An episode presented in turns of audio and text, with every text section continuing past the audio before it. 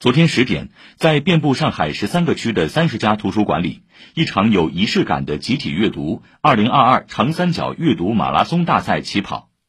长三角阅读马拉松大赛由上海图书馆和阅读马拉松发起，联合南京图书馆、浙江图书馆、安徽省图书馆共同主办。二零一八年至今已连续举办五届，成为世界上规模最大的线下阅读赛事。参赛者要在六小时内完成一本新书的略读和通读，并推动身边的朋友了解和认识阅读，形成对阅读的共同记忆。今年长三角阅读马拉松大赛吸引五千六百八十五名读者，组成一千一百三十七支队伍，开启六小时的阅读之旅，向上海教育出版社的新书《科学的起源：中世纪如何奠基现代科学》发起挑战。